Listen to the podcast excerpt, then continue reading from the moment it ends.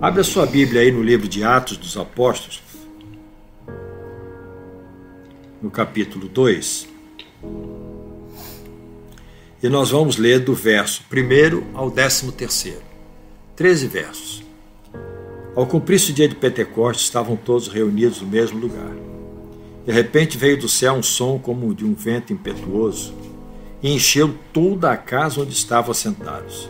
E apareceram distribuídas entre eles línguas como de fogo, e pousou uma sobre cada um deles. Todos ficaram cheios do Espírito Santo e passaram a falar em outras línguas, segundo o Espírito lhes concedia que falassem. Ora, estavam habitando em Jerusalém judeus, homens piedosos, vindos de todas as nações debaixo do céu. Quando, pois, se fez ouvir aquela voz, afluiu a multidão que se possuiu de perplexidade, porquanto cada um os ouvia falar na sua própria língua. Estavam, pois, atônitos, se admiravam, dizendo: Vede, não são porventura galileus todos esses que aí estão falando? E como os ouvimos falar, cada um em nossa própria língua materna? Somos partos, medos, reclamitas e os naturais da Mesopotâmia, Judéia, Capadócia, Ponto, Ásia, da Frígia, da Panfilha, do Egito e das regiões da Líbia, nas imediações de Cirene, e romanos que aqui residem, tanto judeus como prosélitos, cretenses e arábios. Como os ouvimos falar em nossas próprias línguas as grandezas de Deus, todos atônitos e perplexos, interpelavam uns aos outros. Que quer dizer isto? Outros, porém, zombando, diziam: estão embriagados. Amados, esse foi um marco muito importante na caminhada da igreja e foi a descida do Espírito Santo. Mas antes, eu queria compartilhar com você algo que vem antes disso. Lá no Antigo Testamento, no livro de Êxodo, nós vamos ver Deus estabelecendo festas. Festas é, chamadas as festas do Senhor. É importante você entender isso para saber o contexto de Pentecostes e o que significa isso para nós como igreja. Elas são memoriais. O Senhor estabeleceu memoriais para que o povo dele celebrasse de forma solene e era um convite de Deus estabelecido para o seu povo. Se era um convite de Deus, era uma festa solene, não tinha como recusar e o povo tinha que participar. Então, elas tinham um, valor profético, falando das coisas que aconteceriam, selando coisas que já estavam por acontecer, mas também pedagógico, para ensinar o povo os propósitos de Deus, o que havia no coração de Deus em relação ao seu povo, dentro do contexto de uma aliança de Deus com o povo que ele chamou de seu povo. A primeira festa estabelecida por Jeová foi a Páscoa ele estabeleceu que no mês de Nissan, que não era o primeiro mês do ano, no 14 dia, haveria uma festa, essa festa se chama Páscoa, quer dizer, passar por cima. E ele disse que essa festa era tão importante, e a primeira delas, que ela seria como se fosse, é, aquele mês e aquele dia seria como se fosse o começo de tudo. Então, no dia 14 do mês de Nisan, estabeleceu-se a Páscoa. O que era a Páscoa? era o cordeiro que foi observado e guardado, sem mancha ou mácula, que foi imolado dentro de casa. As suas partes que deviam ser comidas foram comidas, o sangue foi aplicado nos umbrais e vergas de portas. E quando o anjo da morte naquela noite passou, vindo o sangue, ele passava por cima, daí o nome Páscoa, passava por cima daquela casa. Ora, a Páscoa tem para nós um sentido muito importante, porque é exatamente o que Jesus realizou na cruz do Calvário. Então a Páscoa eu costumo dizer que, tanto para o judeu como para o cristão, é uma das festas mais importantes. Para o judeu, porque fala do livramento do, da escravidão egípcia, mas para nós, os cristãos, fala da salvação, da imolação do Cordeiro de Deus que tira o pecado do mundo, Jesus Cristo. E o sangue dele foi derramado, e aqueles que estão debaixo do seu sangue, a morte não vai alcançá-los. Ele falou: aquele que crê em mim, ainda que morra, viverá. Ok? A segunda festa acontecia no dia seguinte, no dia 15 de Nisan, e significava festa dos pães asmos. Pão sem fermento, era uma festa que durava uma semana, ela tipificava a vida cristã, a vida perfeita, sem impureza, sem pecado. Para nós significa assim. A terceira festa é, chama Festa das Primícias. Ela também durava um dia e era imediatamente após o sábado, dia 16 de Nissan, e tipificava a ressurreição de Cristo. Então aí nós vemos as três primeiras, Páscoa, Asmos e Primícias, profundamente ligadas à, à obra de Cristo. A morte, né, o tempo em que uma semana e o povo se santificando, mas a principal e também tão importante quanto as primícias fala da ressurreição. Ele foi o primeiro que ascendeu aos céus. Ok? Agora, a quarta festa chama-se festa de Shavuot ou Pentecostes. Shavuot quer dizer é, sete semanas. Pentecostes quer dizer 50 dias. Então era uma festa que ocorria é, sete semanas depois das primícias, depois da, da ressurreição, sete semanas depois, Pentecostes. Ela fala da cega, fala das semanas, fala de celebrar a colheita, glorificar a Deus pela colheita maravilhosa que ele estava dando ao seu povo. O povo judeu celebra isso, agradecendo pela colheita na, na agricultura, na pecuária, respostas de Deus com a chuva, com a terra, enfim, velando pelos ciclos de reprodução, dando ao, ao povo judeu o alimento, a provisão. Nós, nós temos Shavuot como Pentecostes, a festa que aconteceu no quinquagésimo dia. Essa festa foi caracterizada pelo derramar do Espírito Santo sobre um grupo de em torno de 120 pessoas que estavam no cenáculo, orando em Jerusalém, debaixo da orientação de Jesus. Vai para Jerusalém, se reúne e aguarda até que do alto dessa promessa. Que promessa? A promessa de Joel, que diz que derramará o seu espírito sobre servos e servas, etc., profetizarão, tarará, tarará, tarará. Existem outras três festas, trombetas, é, expiação e tabernáculos, que são ligadas mais ao, ao, ao povo judeu. Agora, o que eu queria trabalhar um pouquinho agora é, são aspectos relevantes da festa de Pentecostes. Pentecostes é uma festa única. Para nós, para os cristãos, ela já aconteceu. Nós não, nós não vamos, não adianta esperarmos um novo Pentecostes, não existe isso. Ah, queremos um novo Pentecostes. Isso daí é antibíblico. Teologicamente está errado. Nós já tivemos o Pentecostes. O Pentecostes foi uma festa em que o Senhor Jesus aproveitou naquele momento para que tudo se cumprisse, a profecia de Joel se cumprisse, a palavra de Jesus se cumprisse e o poder de Deus viesse sobre aqueles homens e mulheres que foram discípulos de Jesus, para que eles, cheios do poder de Deus, pudessem então dar o start para o início da igreja. Pentecostes fala do nascimento da igreja, fala daquele tempo em que aqueles 120, tocados, cheios do Espírito Santo, se denunciaram. E ao se denunciarem, eles declararam o senhoria de Jesus. Declararam a obra da cruz. Então é coisa gloriosa, mas é uma coisa que nós precisamos ter como já aconteceu. Então, de um certo sentido, um certo sentido, toda a igreja de Jesus Cristo é pentecostal, porque ela nasceu no dia de Pentecostes. Eu não quero é, levar para o nome de separação de igrejas, reformada, tradicional, pentecostal, neopentecostal. Isso não é objetivo nosso e nem é prática nossa falar sobre isso.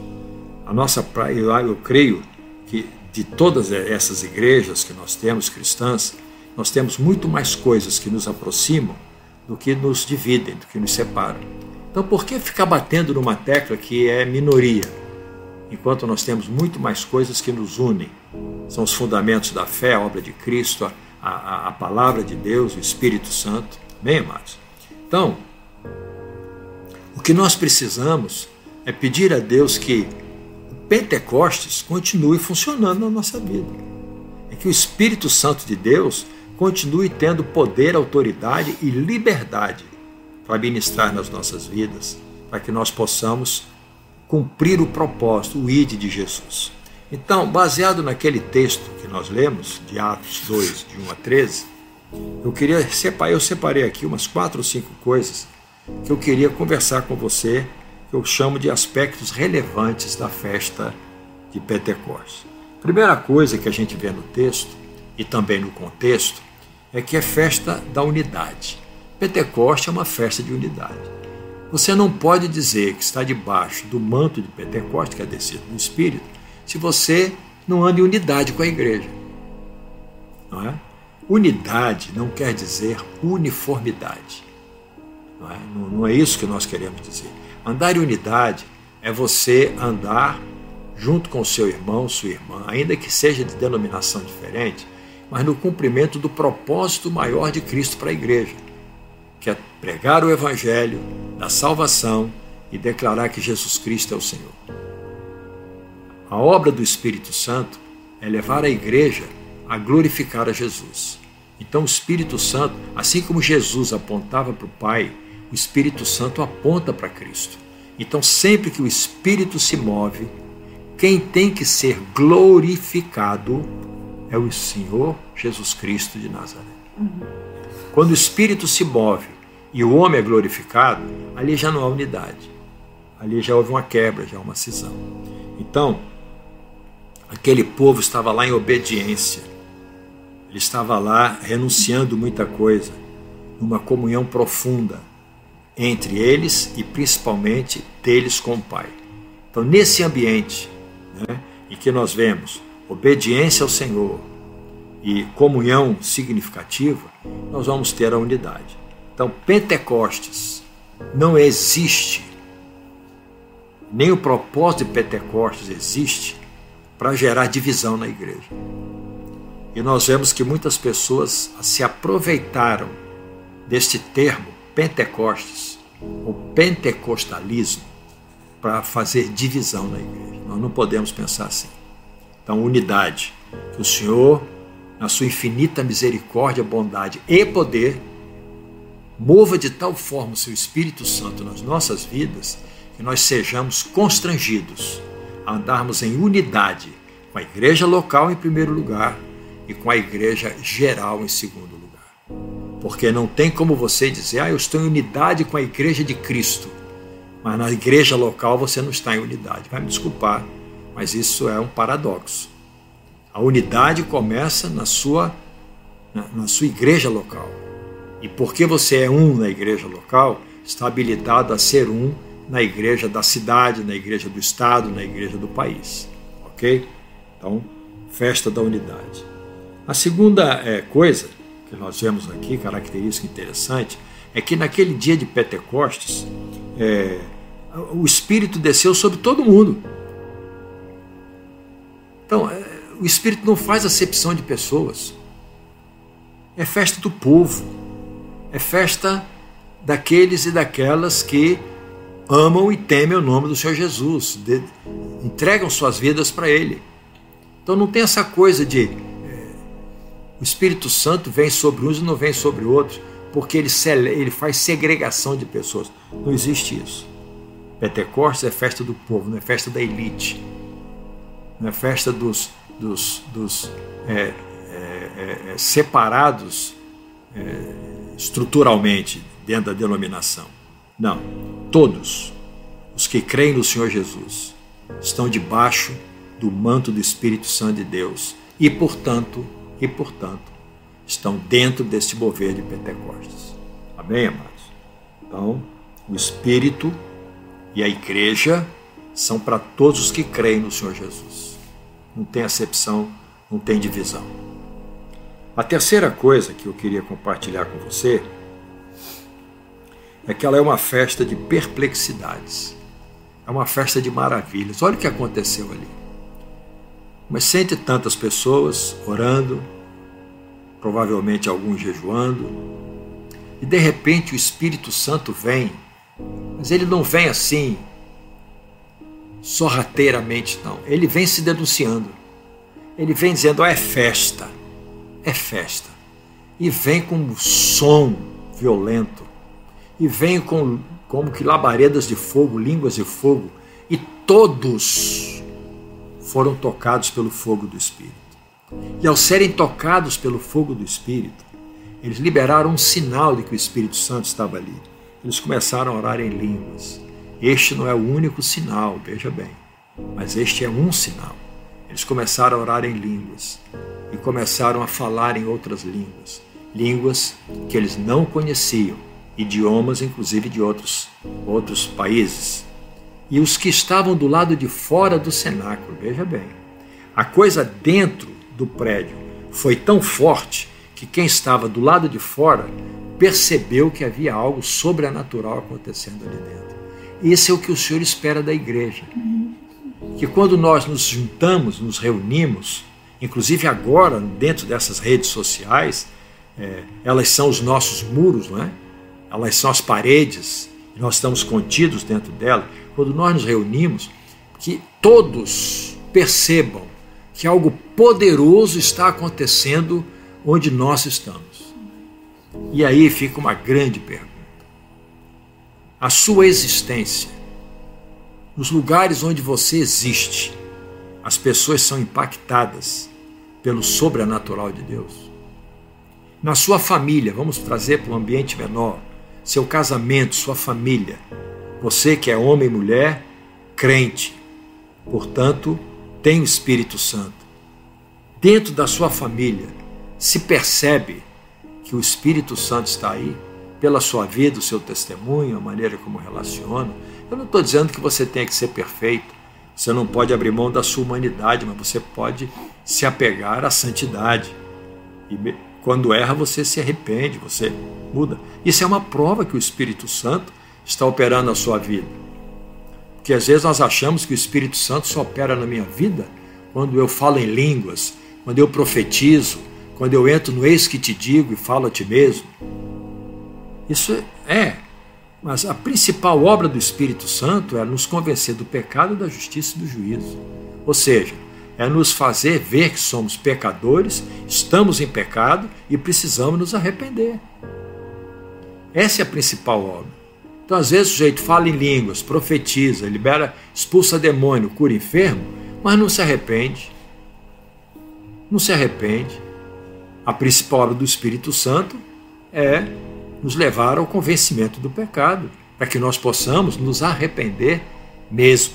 Não é remorso Remorso é uma obra sem o Espírito Santo. É alma pura, reconhecendo que errou e fica com pena e até tem remorso para manipular a emoção dos outros. Eu estou falando arrependimento, que nem sempre vem com lágrima, nem sempre vem, vem com estribuchamentos e shows pirotécnicos, mas parte de um coração sensível que ouviu a voz do Espírito dizendo: Você pecou. Então, essas perplexidades, que incluem sinais, prodígios, maravilhas, libertação, cura, ressurreição e etc. Será que na sua vida isso está incluído? E também, e também, convencimento do pecado, da justiça e do juízo? Deus precisa de uma igreja que se arrepende, porque senão esta igreja não está sensível à voz do Espírito Santo. Homens e mulheres que não se arrependem, você pode ter o jargão religioso que você tiver, mas se você não se arrepender, os céus não te reconhecem como alguém sensível à voz do Espírito Santo. Ok? Então, é uma festa de perplexidade, de maravilhas. E as, as maravilhas principais é você ser uma pessoa quebrantada no Senhor. Pentecostes não vem só para vivermos naquele ambiente festivo de show pirotécnico. Pentecostes vem para que a igreja se submeta à direção do Espírito Santo. Ele, quando o outro consolador vier, ele vos ensinará todas as coisas que eu vos tenho ensinado. O mestre da igreja, o mentor da igreja, é Cristo através do seu Espírito Santo, conforme a sua palavra. Amém, amados? Então, cuidado com isso. E a quarta coisa que eu queria compartilhar com você para terminar é que ela é uma festa de colheita de almas. Ou oh, glória. A igreja precisa voltar a este ponto de, pela ação do Espírito Santo, ser revestida de poder e autoridade para, ainda dentro das quatro paredes, começar a impactar os perdidos lá fora. Começar a mexer com a vida de quem está ouvindo o burburinho da igreja. Nós precisamos ter isso. Eu, particularmente, tenho orado é que a igreja missionária manancial, na sua plenitude, entre nesse nível de comunhão tal com o Espírito Santo, que entenda que a sua principal vocação em Cristo é pregar o Evangelho para que quem crê seja batizado, declarando que Jesus Cristo é o Senhor, confessando o senhorio dele sobre a sua vida. Em Atos 2,41, depois você vê lá no livro de Atos. Então os que lhe aceitaram a palavra foram batizados, havendo um acréscimo naquele dia de quase 3 mil pessoas. Que coisa gloriosa! Alcançar 3 mil pessoas numa conferência, numa cruzada evangelística, que tenha 5, 6 milhões de pessoas, é uma coisa. Agora, naquele tempo, uma população bem menor, Pedro sair de lá de dentro do cenáculo e com autoridade pregar a salvação, dizendo que Cristo, que ele crê e que é o responsável pelo que estava acontecendo com a igreja, foi morto por eles. Ao pregar esta mensagem, que se hoje fosse pregada na igreja para crente, muitos sairiam da igreja. Agora imagina pregar essa mensagem para quem não é crente, só pelo poder do Espírito Santo. Porque é verdade, é a verdade que liberta. Então a igreja precisa começar a pregar a verdade. Precisa começar a pregar o Cristo que morreu pelos pecados da humanidade, ressuscitou, está à direita de Deus e um dia vai voltar para que os remidos estejam com ele e para que esses remidos não entrem no juízo, que é a, a morte eterna no inferno. Você está entendendo?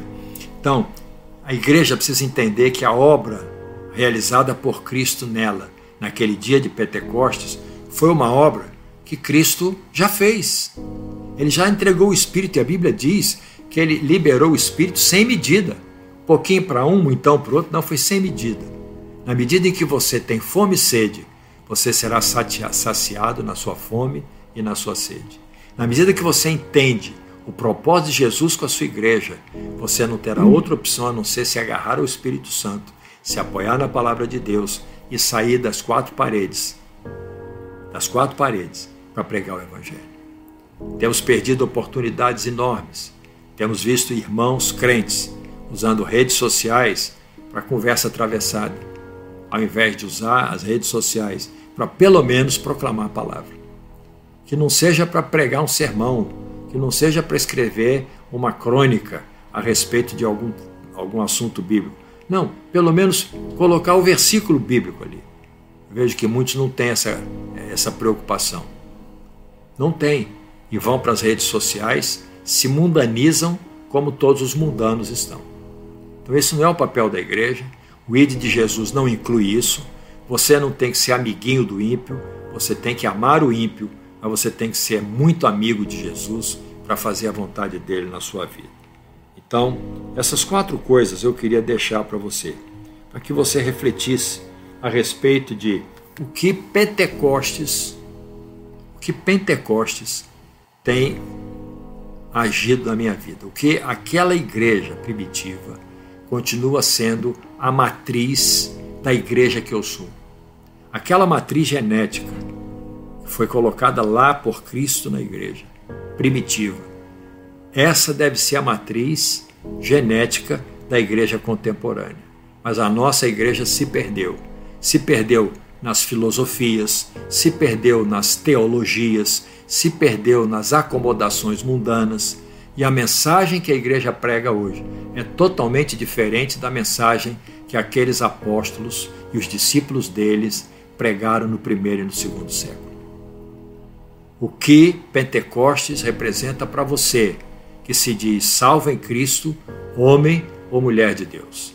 O que isso tem afetado a sua vida e a partir daí afetado a vida dos outros? Porque aqueles homens e mulheres depois daquele dia, nunca mais foram os mesmos. Eles foram libertos do medo, da insegurança, eles foram libertos da vergonha, porque o Espírito Santo nos faz ser ousados. Porque o nosso principal motivo para continuar vivo não é ganhar o dinheiro que você quer, não é ter o nível de empresa que você quer, não é ficar rico do jeito que você pensa. O nosso principal motivo, como homens e mulheres de Deus, é, sermos homens e mulheres de Deus que estão aqui para implantar o reino do nosso Senhor, declarando que Ele é o Deus de toda a glória, falar sobre a sua obra da cruz e dos benefícios dela para aqueles que creem. Vamos orar, coloque sua vida na mão do Senhor. Não esquece, os irmãos e irmãs do LVC Livre dos Vistos em Cristo começam essa semana, a partir dessa semana, às segundas-feiras, às 19 horas, lá na sede, ok? Pai querido, em nome de Jesus, nós ouvimos muito sobre Pentecostes, nós tivemos uma celebração muito linda hoje, com louvor, com, com orações proféticas, com dança. Louvado seja o teu nome por tudo isso. Mas o que nós queremos mesmo, Senhor, é ser a igreja de hoje que tem o DNA da igreja de Pentecostes.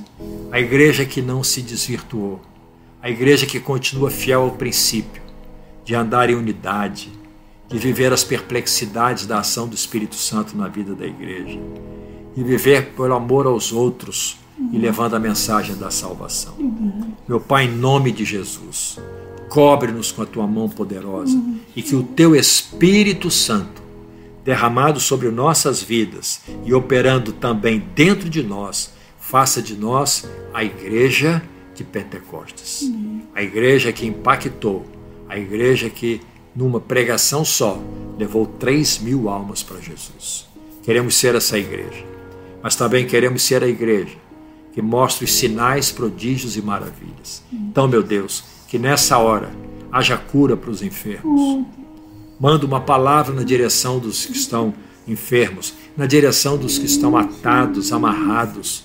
Que haja cura, que haja libertação, só para vida nas narinas desses irmãos e irmãs, só para vida nesses casamentos, só para vida nesses ministérios, só para vida, meu Deus. E haja ressurreição, e haja brilho nos olhos, haja vida do Senhor. Abençoamos cada irmão, cada irmã, abençoamos seus casamentos, abençoamos suas famílias, suas células, seus ministérios, profetizando a Deus que dentro da família seja um mover pentecostal, que o teu espírito mova e que haja um quebrantamento genuíno e um destilar tranquilo e verdadeiro da vida de Jesus. Oramos agradecidos, meu Deus, pela bênção do Senhor sobre nossas vidas em nome de Jesus. Que o amor de Deus, o nosso Pai, que a graça salvadora do nosso Senhor Jesus Cristo, que a comunhão, doces e ternas consolações do Santo Espírito de Deus estejam conosco e com todos que confessam e temem o nome do Senhor Jesus.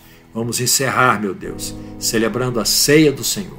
Santifica o pão, santifica o cálice e que esse tempo não seja um tempo meu orando pelas pessoas, seja um tempo de cada um na sua casa, ministrando uns na vida dos outros, a respeito do novo de Deus e que o Espírito Santo encontre liberdade para ministrar na vida de cada um.